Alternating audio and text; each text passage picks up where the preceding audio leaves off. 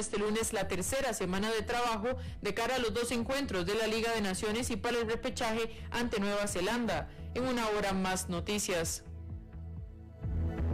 Noticias cada hora en...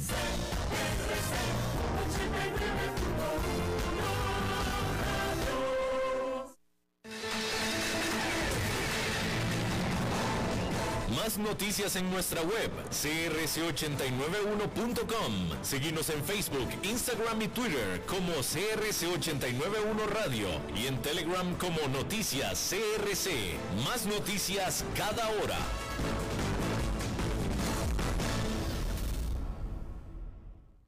CRC 89.1 Radio y Cadena Radial Costarricense no se hacen responsables por las opiniones emitidas en este programa. Transcomer, puesto de bolsa de comercio, presenta a las 5 con Alberto Padilla.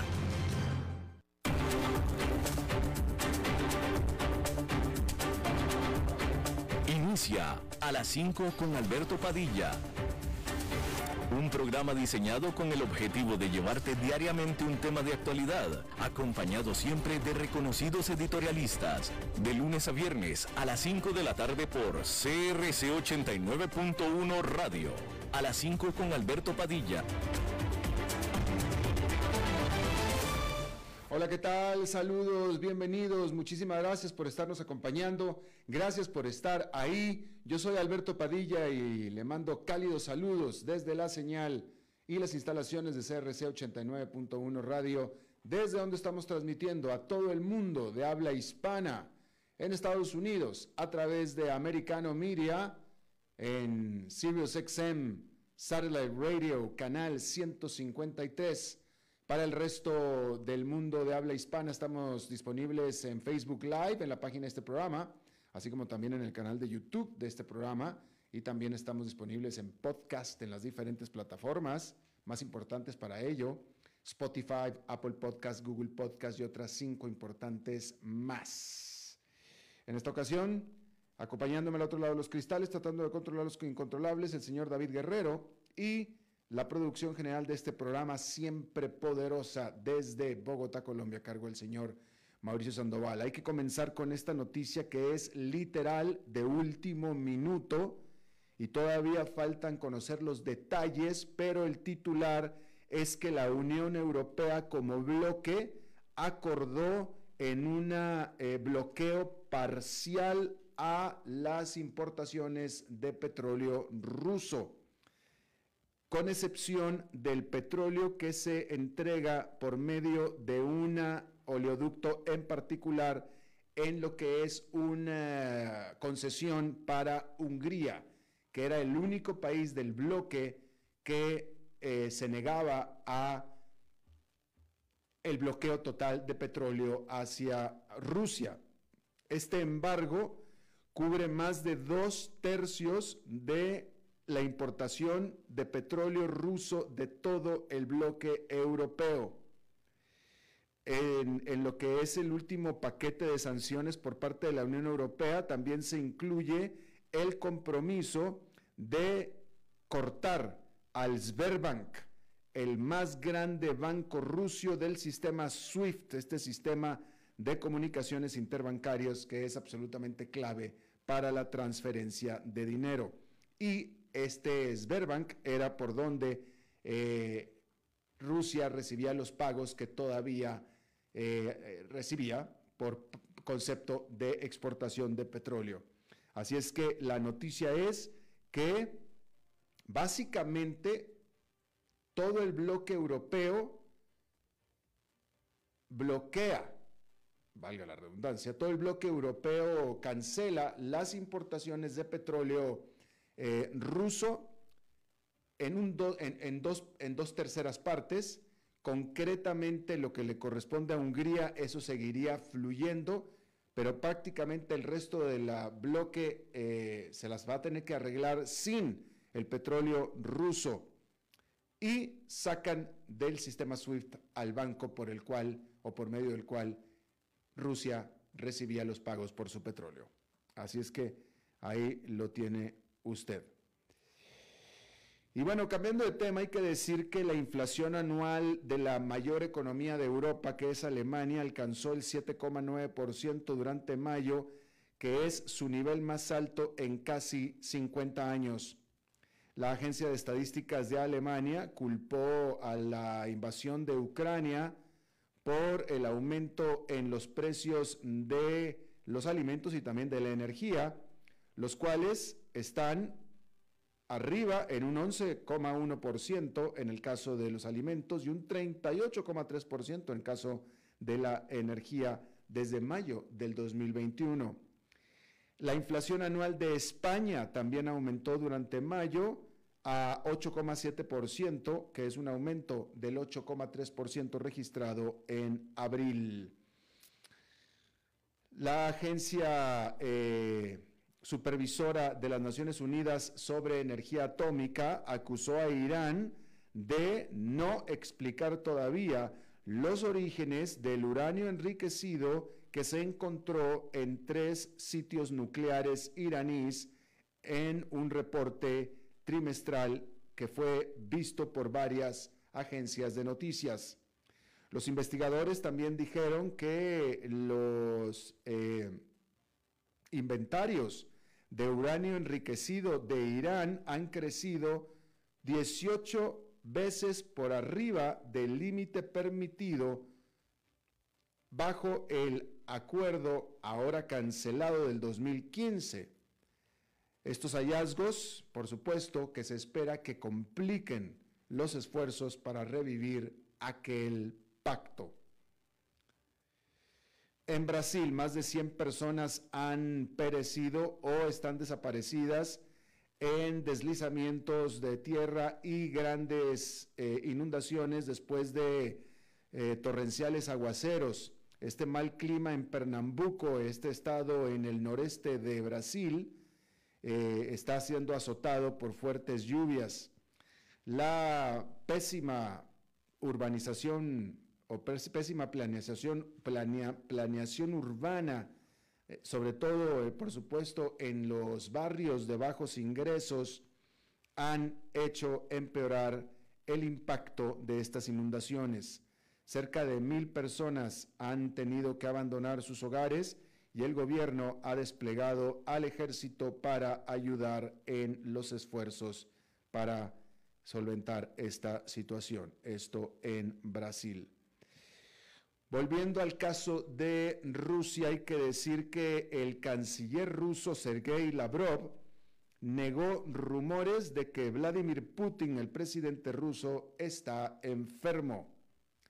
Y es que ha habido especulaciones a nivel internacional de que Vladimir Putin estaría sufriendo de algún tipo de enfermedad grave, posiblemente cáncer. Sin embargo, el canciller Lavrov dijo que Putin ha estado apareciendo en público de manera regular y que nadie en su sano juicio podría ver o pensar que tiene señales o signos de alguna enfermedad. Y bueno, Estados Unidos no le dará a Ucrania sistemas de cohetes que puedan alcanzar a Rusia, y esto lo dijo el presidente Joe Biden, al tiempo que Estados Unidos está preparando para enviar a Ucrania equipo militar, más ayuda militar, mucha, un gran paquete de ayuda militar, pero que no incluirá sistemas de cohetes que puedan lanzarse desde Ucrania hacia Rusia. Es decir, Estados Unidos no quiere que Ucrania ataque Rusia. Esto porque los oficiales ucranianos han estado presionando, han estado pidiendo por sistemas de cohetes de largo alcance que puedan disparar múltiples cohetes a cientos de millas de distancia. Y obviamente esto es lo que no quiere hacer Estados Unidos. Hay que decir que Rusia parece haber sufrido devastadoras pérdidas entre sus oficiales de rango medio y subalterno en su invasión contra Ucrania o con Ucrania, lo que aumenta la posibilidad de una menor eficacia militar en el futuro. Esto dijo el lunes el Ministerio de Defensa británico. Los comandantes de brigada y batallón probablemente se desplegaron en las posiciones más peligrosas, mientras que los oficiales subalternos tuvieron que liderar acciones tácticas de bajo nivel, dijo el ministerio en Twitter en su última actualización de inteligencia de defensa. Con múltiples informes creíbles de motines localizados entre las fuerzas de Rusia en Ucrania, es probable que la falta de comandantes de pelotón y compañía experimentados y creíbles resulte en una mayor disminución de la moral y una disciplina persistentemente deficiente, dijo el Ministerio de la Defensa de la Gran Bretaña. Es probable que la pérdida de oficiales más jóvenes exacerbe los problemas de Rusia para modernizar su comando y control militar, dijo el ministerio. Más inmediatamente, es probable que los grupos tácticos de batallón que se están reconstruyendo en Ucrania a partir de los sobrevivientes de varias unidades sean menos efectivos debido a la falta de líderes subalternos, dijo. Este lunes, las fuerzas rusas intensificaron los ataques para capturar a Sieverdovnetsk. A ver, yo puedo hacerlo. Sievierodonetsk, esta ciudad clave en la región de Donbass, en el sureste de Ucrania, a la que Moscú apunta aparentemente como alternativa al no lograr tomar la capital de Kiev, como intentó hacer o trató de intentar hacer a principios de la guerra. Sievierodonetsk, válgame Dios, Sievierodonetsk, Sievierodonetsk, ahí lo tiene usted. Bien, hay que decir ahora que vamos a cambiar de tema y déjeme decirle que en unas pocas semanas Taiwán y Estados Unidos podrían comenzar conversaciones para profundizar los lazos comerciales y económicos, dijeron el viernes a dos dijeron el viernes dos altos funcionarios del gobierno taiwanés citados por agencias de noticias. Las nuevas discusiones explorarán formas concretas de profundizar la relación comercial y de inversión entre Estados Unidos y Taiwán, dijeron los funcionarios, con el enfoque de institucionalizar la cooperación en la resiliencia de la cadena de suministro, el trabajo, el medio ambiente y el desarrollo sostenible. Y es que Taiwán fue excluido del marco económico del Indo-Pacífico, el IPEF por sus siglas en inglés, que es este plan económico regional presentado por el presidente Joe Biden durante su visita a Tokio a principios de la semana pasada. El marco es el intento de Biden de involucrar a esa región que está cada vez más bajo la influencia de China. El IPEF no es un acuerdo comercial en el sentido tradicional. Incluye un pilar relacionado con el comercio, pero también incorpora otras áreas como hacer que las cadenas de suministro sean más resistentes, promover la energía limpia y combatir la corrupción. Las naciones que participan en IPEF son Australia, Brunei, India, Indonesia, Japón, Corea del Sur, Malasia, Nueva Zelanda, Filipinas, Singapur, Tailandia y Vietnam, junto con los Estados Unidos. Taiwán había expresado su deseo de ser parte del marco, pero fue excluido del lanzamiento, una medida que algunos analistas asumen que probablemente se basó en el deseo de algunos miembros de no avivar las tensiones con China. Por lo que estas conversaciones de acuerdo binacional sería una forma de compensación de Estados Unidos hacia Taiwán. Y es que la realidad es que Taiwán juega un papel crucial en las cadenas de suministro globales, ya que es líder mundial en el suministro de chips y semiconductores. En los últimos meses, esta isla autónoma de 24 millones de habitantes se ha enfrentado a una creciente amenaza militar de China. Las autoridades comunistas de Beijing han reclamado a la que es la séptima economía más grande de Asia como parte de su territorio, a pesar de que nunca la ha gobernado. Taiwán se ha convertido en uno de los temas centrales entre China y Estados Unidos y la gira de Biden por Asia esta semana pasada se centró en la creciente influencia de Beijing en la región. La semana pasada, en Tokio, Biden dijo que Estados Unidos intervendría militarmente si China intenta tomar Taiwán por la fuerza, en lo que pareció ser una fuerte advertencia a Beijing para que no imitara la invasión rusa de Ucrania. Beijing respondió con enojo, pidiendo a Washington que sea cauteloso en palabras y hechos sobre el tema Taiwán. Básicamente lo amenazó, básicamente fue una amenaza. Si Beijing le dice a Washington, ten mucho cuidado con lo que dices y lo que haces sobre el tema Taiwán, es básicamente una amenaza.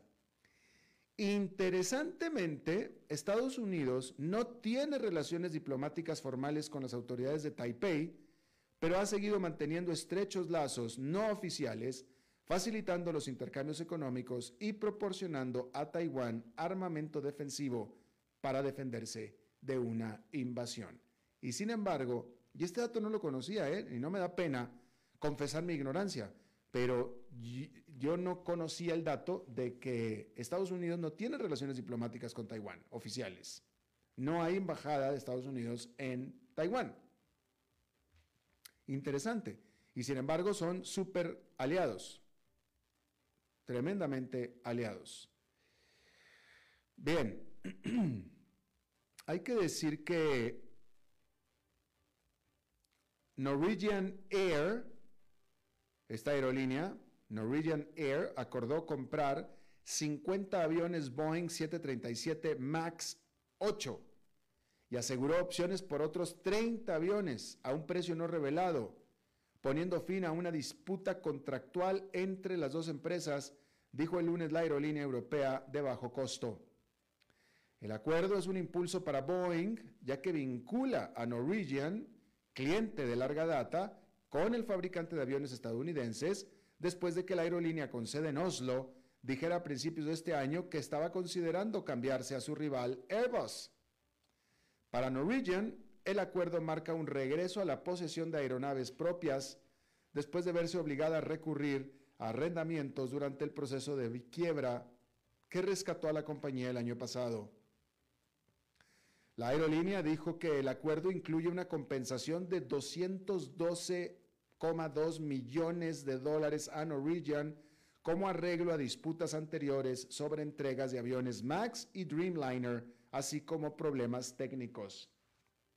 Las acciones de Norwegian han subido alrededor de 12% desde que la aerolínea fue recapitalizada hace un año. El conflicto con Boeing fue el único problema que no resolvió durante la reestructuración de la aerolínea el año pasado. Los primeros 50 aviones se entregarán entre el 2025 y el 2028 cuando se venzan los arrendamientos actuales. Norwegian dijo en febrero a Reuters que estaba considerando cambiar a Airbus a menos de que el litigio en curso con Boeing sobre cancelaciones de aviones anteriores se resolviera de manera oportuna. Y se resolvió de manera oportuna. El acuerdo con Norwegian es el segundo pedido europeo importante de Boeing en las últimas semanas para aviones MAX, luego de un acuerdo con el gigante de las aerolíneas IAG o I AG, que es propietaria de British Airways e Iberia, entre otras. Bueno, allá en Nueva York no hubo operación esta jornada que fue feriada en los Estados Unidos por el Día de los Caídos, también conocido como el Memorial Day, así es que no hubo operación. Sin embargo, hablemos del mercado y hablemos de acciones, porque hay que decir que el indicador Nasdaq Composite ha registrado sus peores 100 días de la historia y de acuerdo a los analistas es muy posible que Estados Unidos se esté precipitando hacia una recesión económica. Sin embargo, el gasto en artículos de lujo aumentó un 14% en lo que va del año, según los datos agregados de tarjetas de crédito y débito de los Estados Unidos recopilados por el Bank of America. El banco agregó que el gasto en artículos de lujo en Estados Unidos fue un 47% más alto en el 2021 que en el 2019 anterior al COVID-19, mientras que el gasto en joyería fue un 40% más alto. Y de acuerdo a los analistas, el actual caos general del mercado de valores no ha sido un obstáculo hasta ahora. Bank of America escribió en un reporte que creemos que muchos inversionistas piensan que la demanda de artículos de lujo en Estados Unidos está altamente correlacionada con el desempeño del mercado de valores, ya que una gran proporción de la riqueza de los hogares está vinculada a esta clase de activos. Pero eso está lejos de ser el caso. Los datos del banco mostraron que en los 10 años anteriores a COVID, la correlación entre el gasto en lujo y el SP500 fue inferior al 30%. No hubo ninguna correlación entre el precio de la criptomoneda y el gasto de lujo, hay que decir.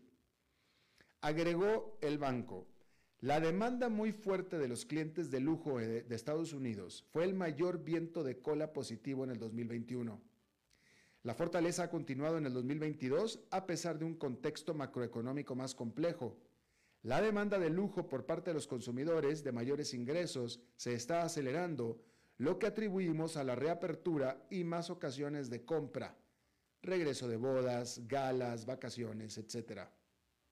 Y por el contrario, las marcas de descuento están en serios problemas. Walmart y Target han sufrido la peor parte del aumento de la inflación y los problemas en la cadena de suministro. Al respecto, el director ejecutivo de Walmart dijo al publicar los resultados trimestrales, los niveles de inflación de Estados Unidos, particularmente en alimentos y combustibles, crearon más presión sobre la combinación de márgenes y los costos operativos de lo que esperábamos. La semana pasada, Walmart reportó ganancias del primer trimestre más débiles de lo esperado y redujo su pronóstico de ganancias para todo el año. Las acciones de Walmart han bajado más del 18% durante el mes y Target ha bajado casi un 30% durante el mes de mayo. Por el contrario, Moet Hennessy Louis Vuitton cayó solamente un 5,6%. Burberry subió más del 8% y Tapestry, que es la empresa detrás de Coach, Kate Spade y Stuart Weitzman, creció más de un 2%. El Standard Poor's 500 es aproximadamente un 3% más bajo para este mes.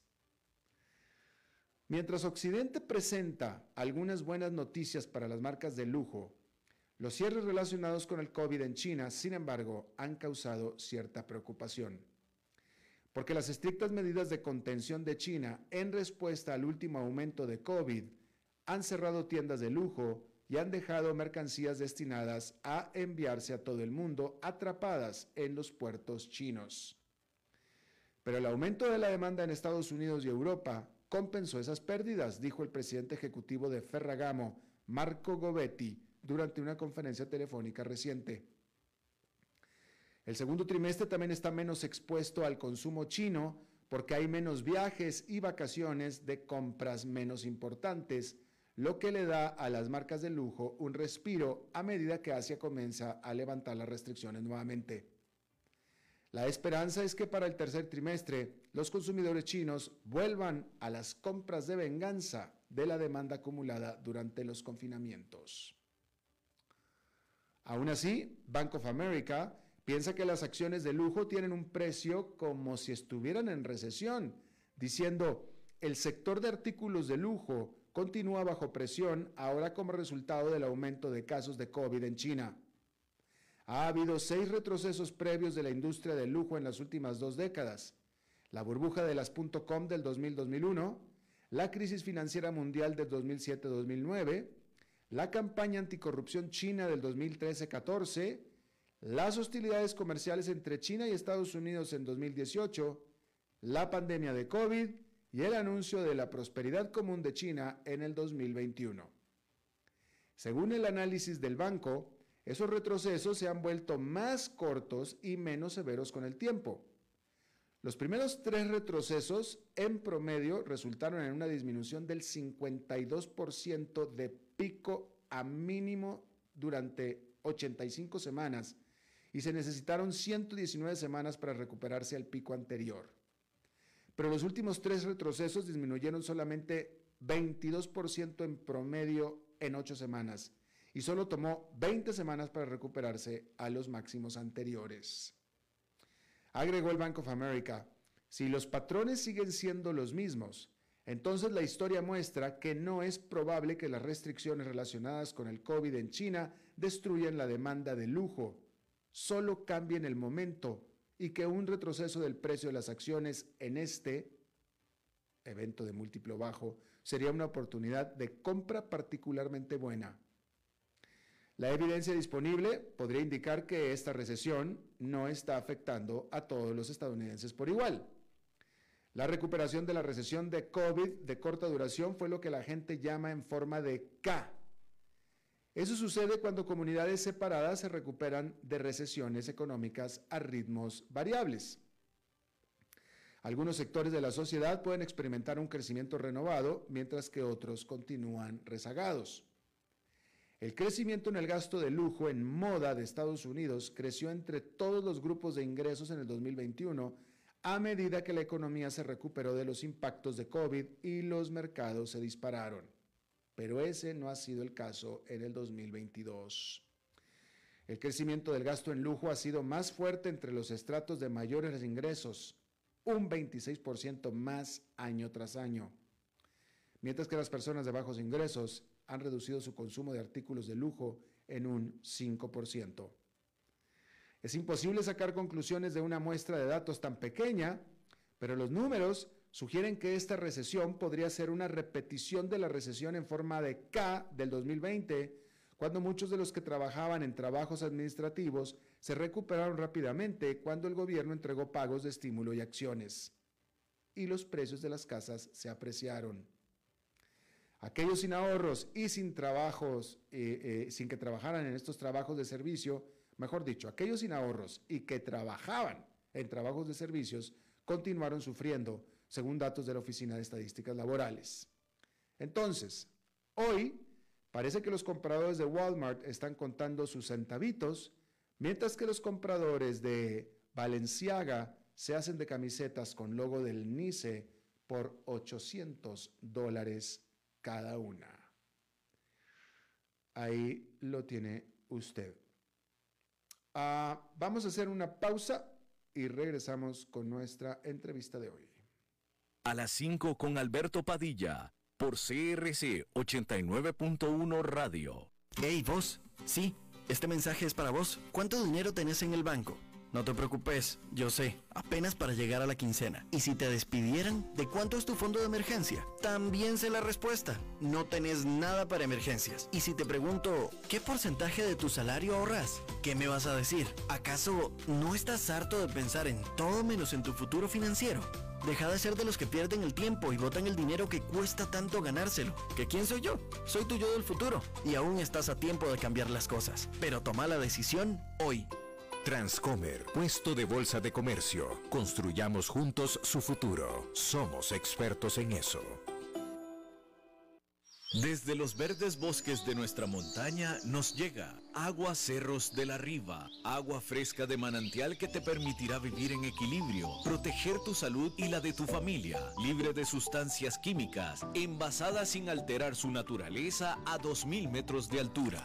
Agua Cerros de la Riva, naturalmente neutral. Búscanos como cerrosdelarriba.gmail.com Llámanos al 8374-3229. Cerros de la Riva, Live Spring Water.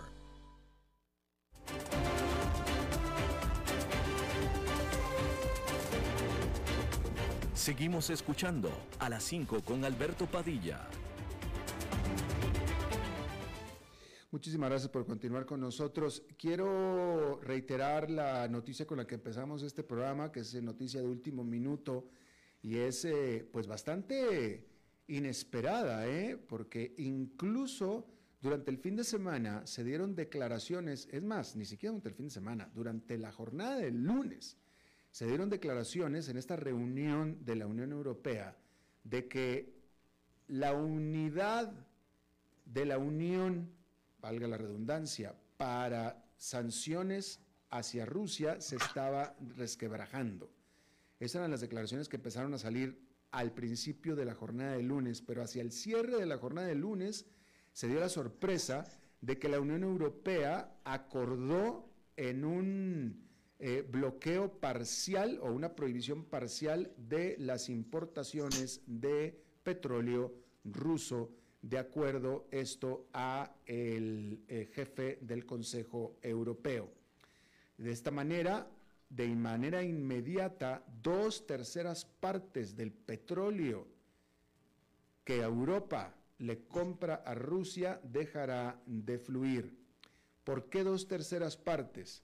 Porque para poder lograr este eh, acuerdo había que hacerle una excepción a Hungría, porque Hungría se negaba a unirse al bloqueo europeo.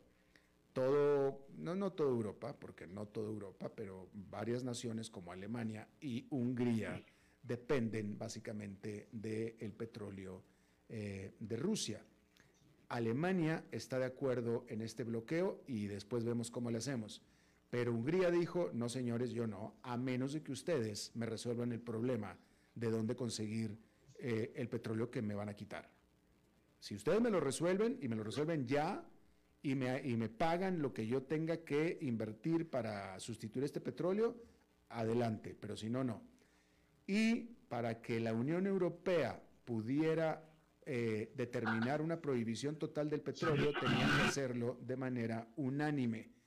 Y con Hungría en contra no se alcanzaba la unanimidad. Entonces, idearon este acuerdo en el que se exceptúa a Hungría, básicamente, y la manera de exceptuar a Hungría era dejar fluir el petróleo en un oleoducto en particular, que es en el que se abastece Hungría, más aparte algo más, algo más, eh, que en este momento desconocemos. Pero bueno, ese, ese oleoducto continúa bombeando para que Hungría se quede ahí eh, consumiendo petróleo europeo, pero el resto de los países de Europa le dicen no al petróleo ruso. Y además, aparte, eh, extendieron las sanciones a algo que no había sucedido, que era sacar al Sberbank, al banco, eh, usted recuerda que a los bancos de toda Rusia los habían sacado del sistema SWIFT, excepto al más grande de todos, al Sberbank, porque este banco es por el cual o por medio del cual Rusia recibía las transferencias de dinero producto de sus ventas de petróleo en el extranjero.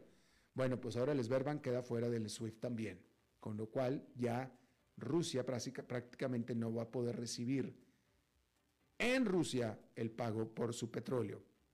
Hay que decir que, uh, decir que este oleoducto del que le hablaba yo, que, que, es el que está conectado a Hungría, el 86% de este petróleo, de ese oleoducto, va hacia Hungría, el, eh, eh, o mejor dicho, el 86% del petróleo que consume Hungría viene por ese oleoducto, el 97% de la República Checa de ese oleoducto y Eslovaquia el 100% de ese oleoducto.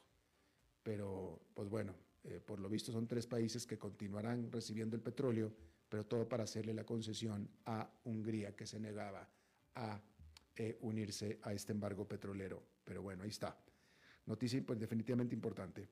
Bueno, cambiamos de tema y cambiamos de país. Hay que decir que, eh, bueno, el domingo fueron a elecciones en Colombia y, eh, bueno, pues desde mi punto de vista, no, eh, hubo una sorpresa. No, no que Petro quedara, porque Petro pasa a la segunda vuelta, que eso como que se esperaba, eh, pero bueno, pues vamos a hablar de, este asunto eh, otra vez en, tan solo las últimas elecciones en Latinoamérica, en donde eh, la izquierda, la izquierda extrema, tiene un resurgimiento, un resurgimiento importante. Está con nosotros Andrés Felipe Segura, él es analista político, experto en campañas y comportamiento electoral y estás eh, desde Colombia, ¿no es cierto, Andrés? Gracias por la invitación. Gracias. ¿Estás en Colombia, Andrés? Sí, sí, en Bogotá. Ah, muy bien, gracias. Excelente, Bogotá. Saludos a Bogotá. Cuéntanos, cuéntanos del resultado. ¿Quiénes van a la segunda eh, vuelta y qué tan sorpresivo fue?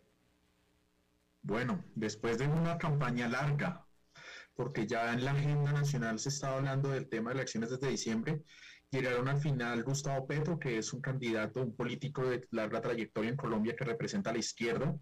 Es un ex guerrillero que estuvo en el proceso de paz del M-19 en 1990 y que ha sido senador y ha sido la figura de la oposición más relevante en los últimos 10 años en Colombia, 10, 12 años. Y lo acompaña el primer outsider completo en Colombia en los últimos 20 años, que se llama Rodolfo Hernández. Es un exalcalde de la sexta ciudad en tamaño en Colombia que se llama Bucaramanga, que es una ciudad que queda eh, hacia el oriente, no en la frontera, pero cerca a, a Venezuela, cerca a la frontera con Táchira. Eh, y es un empresario de 77 años que maneja un discurso bastante antiestablecimiento, un discurso de demagogo y que haciendo el análisis entre muchas cosas tiene elementos de varios personajes que hoy en día marcan agenda en el, en el mundo, pues, tiene elementos de Trump, tiene comentarios muy similares a los de Bolsonaro, también algunas actitudes, algunas respuestas del tipo Bukele, también en algunos, en, en la forma en la que se expresa frente a la, frente a la institucionalidad, se parece mucho a Castillo y en general recuerda mucho a Abdalá Bucaram. Y esto es interesante porque en Colombia no, no había un personaje que lograra este tipo de, de penetración en la agenda nacional eh, en su historia. Lo más parecido a un candidato con posibilidades de ganar fuera de los partidos tradicionales fue Álvaro Uribe en 2002, pero él seguía siendo parte de la política. Este señor viene de un escenario netamente empresarial, totalmente fuera del establecimiento y y llega a desbaratarle las cuentas a muchas personas que no lo tenían como un posible candidato hace un mes, por ejemplo, un posible presidente hace un mes. O sea, es un advenedizo por completo Rodolfo Hernández. Hace un mes no aparecía ni en el radar. Estaba en el radar, pero no lo veían como posible.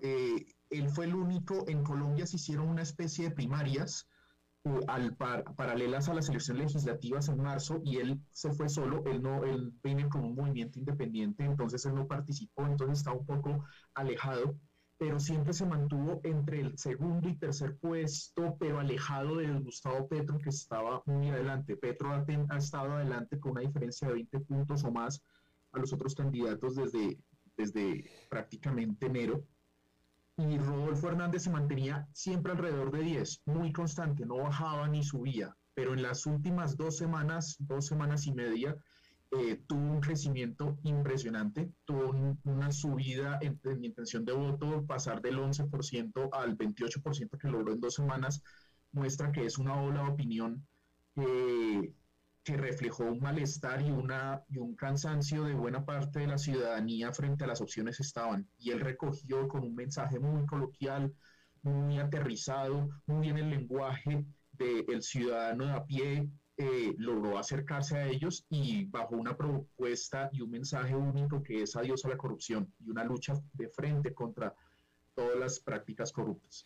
Interesante porque en Colombia no necesariamente como en el resto de Sudamérica el empresario o un empresario es de lo más admirado eh, entre todos, ¿me explico? Sí. O sea, típicamente los empresarios tienen mala, mala, mala, mala, mala, mala fama, mala, lo ven, los ven mal.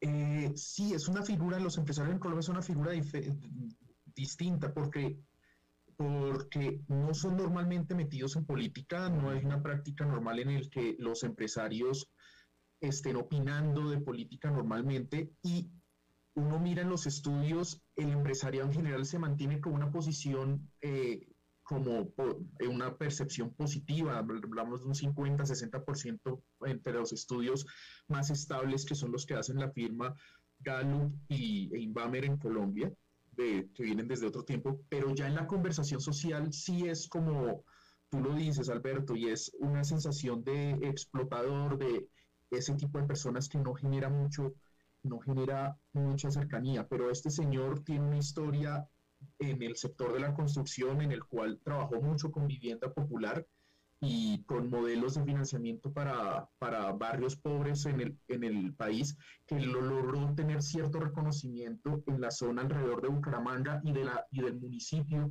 de donde él es originario, que queda a muy pocos minutos de Bucaramanga, es, hace parte de la, del área metropolitana que se llama Piedecuesta. Claro. Em, ahora, acabo de leer, eh, como tú dices, Rodolfo Hernández llegó de, nadie lo tenía en el radar, y acabo de leer eh, a la revista The Economist que describe a Rodolfo Hernández como populista. Eh, será, pero Gustavo Petro también, ¿no?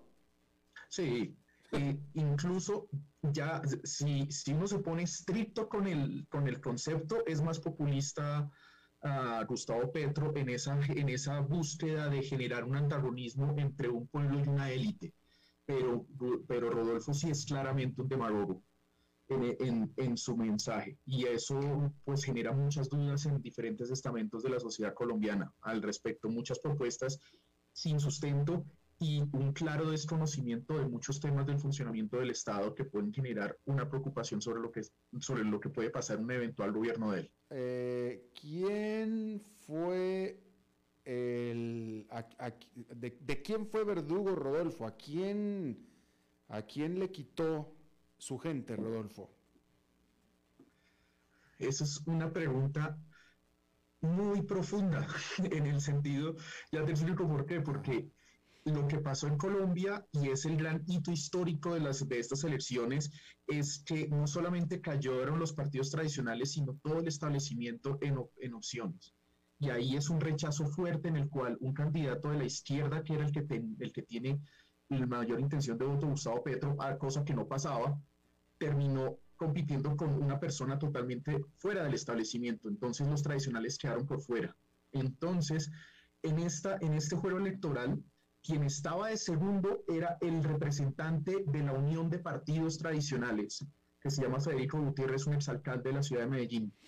Y él iba de segundo, pero no logró conectar y al final con el sentimiento de rechazo ante el establecimiento y sobre todo con la idea de que iba a continuar el gobierno de Duque, que tiene una muy baja aprobación desde las mediciones más estables que se tienen, que son desde 1990, es el que ha registrado peor peor aprobación de gobierno en Colombia, pues el que tenía, el que estaba cargando con eso era Federico Gutiérrez. Y Rodolfo al final le quita esa posición, le roba esos votos a él, pero termina siendo la persona que recoge el centro político que en 2018 tenía Sergio Fajardo, pero no, no logró conectar, no, no, no logró reencaucharse por una campaña con muchos problemas, con muchos obstáculos, eh, con otros precandidatos que hubo, y ese, es, ese sector de centro que no se sentía representado de alguna manera, creo que encontró en Rodolfo Hernández, sin ser una persona claramente ideológicamente de centro, pero sí encontró ese candidato que no era ni la izquierda, que siempre ha sido oposición y que genera muchos miedos en buena parte de la población colombiana, pero tampoco era esa, esa, esa continuidad de la política tradicional. Y por supuesto, si uno le agrega el elemento de es una persona que sí que está reflejando con un mensaje muy fuerte el cambio en la política, cambiar las estructuras, luchar contra la corrupción, creo que fue algo que logró que en, en tres semanas se subiera el, el, el tono de la opinión y el ritmo de la opinión alrededor de él y tuviera ese crecimiento tan grande que se puede decir tranquilamente en el ambiente de Colombia el ganador de, la, de las elecciones fue Rodolfo, a pesar de que quedó de segundo. Y, y, Gustavo Petro tiene dos millones y medio de votos de diferencia a favor, pero en el ambiente el que ganó fue Rodolfo e incluso uno percibió el discurso de Petro bastante mesurado, con un tono bajo, como no fue, no fue el discurso de un ganador. Y eso se notó que tuvo mucha fuerza Rodolfo Hernández. Estamos con Andrés Felipe Segura, analista político colombiano, hablando sobre las elecciones, sorpresivas elecciones en Colombia. Efectivamente, estabas diciendo, Andrés Felipe, que eh, Gustavo Petro quedó como, como 12 puntos arriba de, Rodolfo. Eh, ahora vamos hacia la segunda vuelta. Eh, las alianzas que se hagan de aquí entonces son las que determinarán el triunfo en la segunda vuelta el 19 de junio. Y hay que decir que aunque Gustavo Petro, y esta es pregunta, lo voy, a, lo voy a poner como afirmación, pero es pregunta en realidad, aunque Gustavo Petro quedó con 12 puntos de diferencia arriba y varios millones de votos arriba que Rodolfo Hernández, eh, mucha gente no quiere a Petro. Tienes toda la razón. Un sentimiento bastante fuerte, el, lo que ha pasado en Colombia en los últimos 20 años, donde el debate político en diferentes matices y, y alrededor de diferentes temas siempre estuvo alrededor de derecha, izquierda o en unos nombres, uribismo versus petrismo, en un momento la figura del proceso de paz con Santos también se intentó o terminó metida en ese, en ese esquema binominal eh, y antagónico, pues hizo que la gente entendiera el país de las dos formas.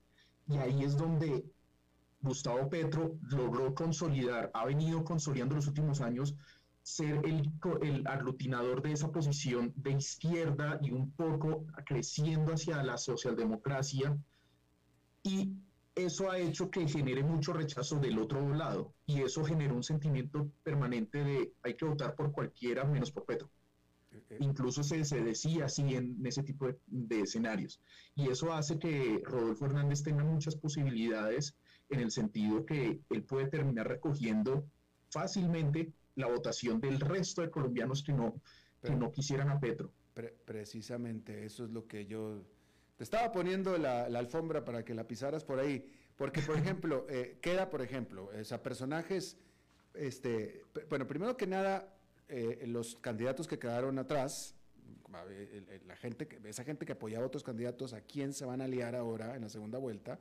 Pero empecemos, por ejemplo, con uno de los personajes más importantes de la política y de la popularidad eh, colombiana, que es Álvaro Uribe, que tiene un voto duro importante. Álvaro Uribe, ¿a quién le va a dar sus votos? Álvaro Uribe muy seguramente se irá con Rodolfo Hernández. ¿Y no será a través de una perspectiva. ¿Ahí serán cuántos votos ahí? ¿Fácil? ¿Qué? ¿Cinco millones? Eh, solamente de él podemos estar hablando entre dos millones de votos. Dos. ¿Dijiste dos? Y ahí, Sí, ah, dos. Bueno, y, y, ahí ya, pues ya, ahí, ya son los dos que le lleva de diferencia, bueno, le lleva un poquito más. Más alguien más que lo apoye, ya salen las cuentas, ¿no? Exactamente. Al final eh, va a ser una relación interesante. Re, eh, este señor Gustavo Petro tuvo 8.5 millones de votos, Rodolfo Hernández 6 millones de votos, como para que la audiencia tenga un poco las proporciones. Y el tercero, que es Federico Gutiérrez, el que es el continuismo y el que estaba eh, can, candidato de los partidos tradicionales y, y, muy representado por la derecha colombiana, se representaba a la derecha, tuvo 5 millones de votos. Entonces, al final, uno puede encontrar que bajo esa lógica de cualquiera menos Petro, una gran mayoría de esa votación de Federico Gutiérrez va a ir espontáneamente, no necesariamente por una invitación política de, de sus líderes, tiende a ir a, a, a, Rodolfo Hernández y esa suma ya estamos hablando de casi 11 millones de votos Exacto. que podría tener. Y ahí ya, y el problema es que Petro no tiene más de dónde recoger. Exactamente. No ten, eh, y ahí es donde Rodolfo Hernández tiene un panorama abierto para, para, para ser presidente en Colombia y eso lo que está haciendo es que en estos momentos los cambios de estrategia y cómo, y, y, cómo afrontar estas semanas en la campaña de Petro y en la campaña de Rodolfo termina siendo una de las comidillas más interesantes de, de las reuniones eh, profesionales y personales en, en, Colombia. Exacto. Andrés Felipe, déjame ir a una pausa y regresamos, ¿sí? Con mucho gusto. Ya volvemos. ¿Sí?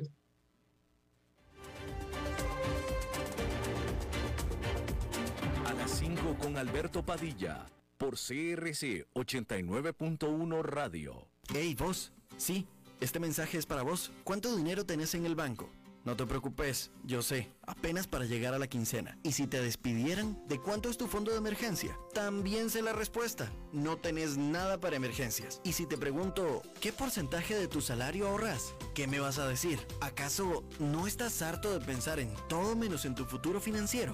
Deja de ser de los que pierden el tiempo y botan el dinero que cuesta tanto ganárselo. ¿Que quién soy yo? Soy tu yo del futuro. Y aún estás a tiempo de cambiar las cosas. Pero toma la decisión hoy. Transcomer, puesto de bolsa de comercio. Construyamos juntos su futuro. Somos expertos en eso.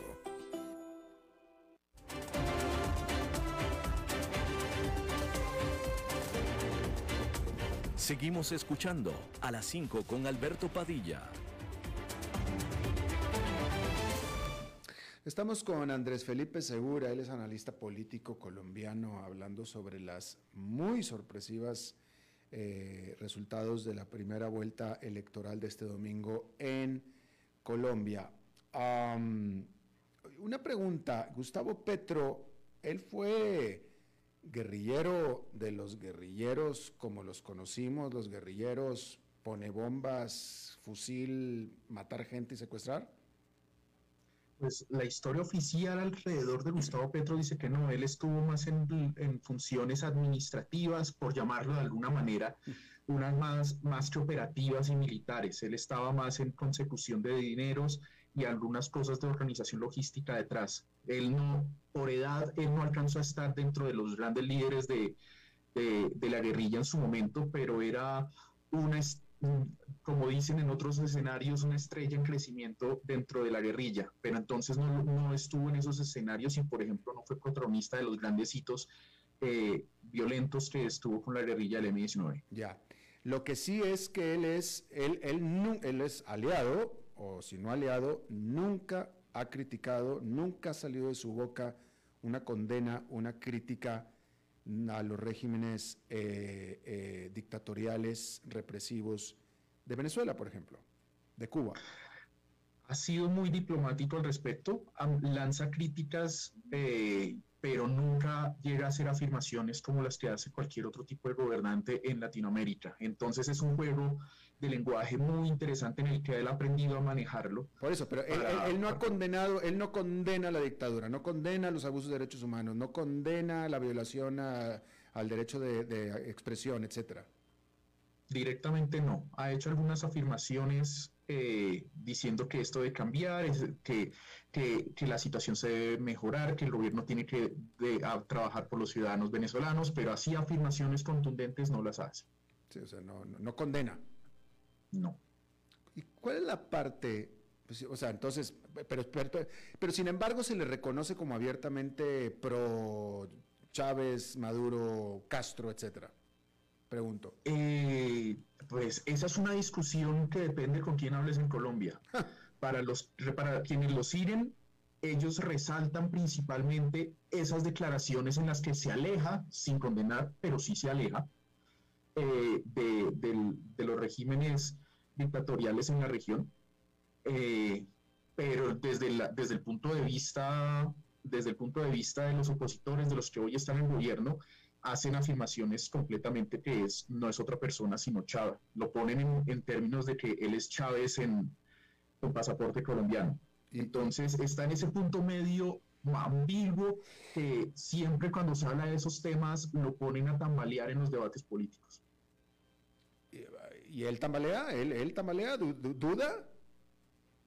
Es muy hábil, eh, es muy hábil eh, en, sus respuestas, hablando, pero lo que hace es evitar el tema. Hmm. ¿Y qué es lo que causa entonces tanto temor de, Petro? o sea, si no es tan abiertamente chavista, pero típicamente cuando hablamos de izquierdistas acá, son gente que, apoya a, Chávez abiertamente, esos son los que causan todo el, todo el miedo, ¿no? Eh, ¿Cuál es el caso de Petro? ¿Por qué la gente el que le tiene miedo le tiene tanto miedo? Por dos razones. Y aquí la primera tiene que ver mucho con la historia reciente colombiana. Y es que buena parte de la historia política de Colombia en los últimos 30 años, más, además del narcotráfico, tiene que ver con las guerrillas. Y eso fue un tabú para buena parte de la izquierda democrática colombiana en la cual no tienen espacio porque siempre se le relacionó con las posiciones violentas y armadas de, la izquierda radical.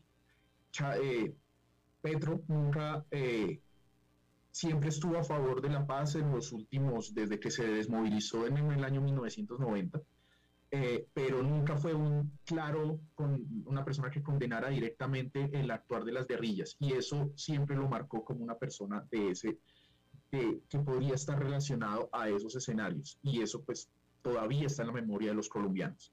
Y lo segundo es que sus propuestas, en buenas medidas, se pueden relacionar fácilmente con, con propuestas cercanas a expropiaciones o, o nacionalizaciones de diversos recursos. Y ahí nuevamente Petro y su séquito de, seguidores son bastante hábiles porque él sale con un comentario radical y al, e de inmediato los seguidores salen a explicar y, reencuadran la conversación de diferentes formas. Entonces, buena parte de esa discusión y esa duda que tienes, Alberto, que tiene buena parte del país, de si sí eso no es, es buena parte en el, se da por esa ambigüedad que él maneja, en el que lanza frases muy radicales en un momento y después llega alguien y las matiza. Y entonces uno no sabe con cuál Petro está hablando, uno no sabe con qué perspectiva, y eso ha sido una constante en los últimos años en la política de él. De todas maneras, él se ha, él se ha vuelto un, un, líder tan importante en Colombia, no tanto por sus propuestas, sino por sus denuncias. Él,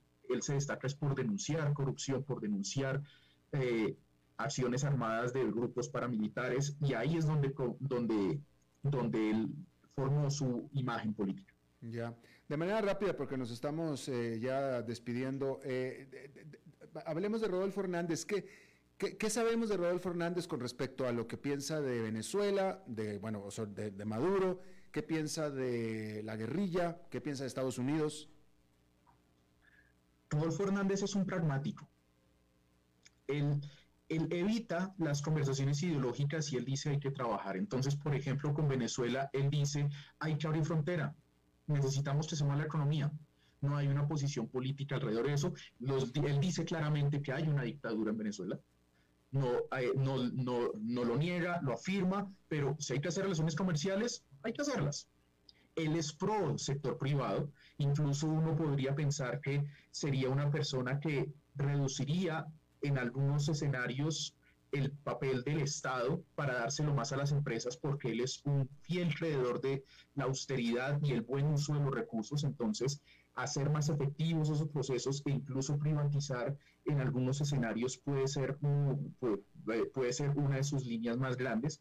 Y en ese caso, eh, tener como referente a Estados Unidos para él es muy sencillo. Una de las cosas que, por ejemplo, puede ser muy interesante eh, para el análisis es que hay un, ah, es una persona muy culta en lo personal del sistema internacional, pero muy poco conocedora de política exterior.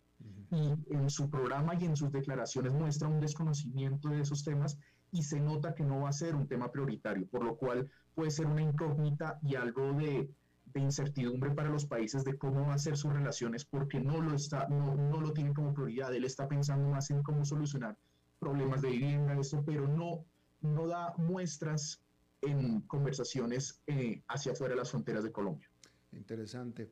Andrés Felipe Segura, analista político, experto en campañas y comportamiento electoral, hablando de las elecciones en Colombia desde Bogotá. Te agradezco muchísimo hayas charlado con nosotros esta tarde. No, Alberto, muchas gracias por la invitación. Gracias. Vamos a hacer, no, vamos a despedirnos ya. Parto con dolor, porque eso es todo lo que tenemos por esta eh, emisión. Muchísimas gracias por habernos acompañado. Espero que termine su día en buena nota, en buen tono y nosotros nos reencontramos en 23, 23 horas. Que la pase muy bien. A las 5 con Alberto Padilla fue traído a ustedes por Transcomer, puesto de bolsa de comercio. Construyamos juntos su futuro. Somos expertos en eso.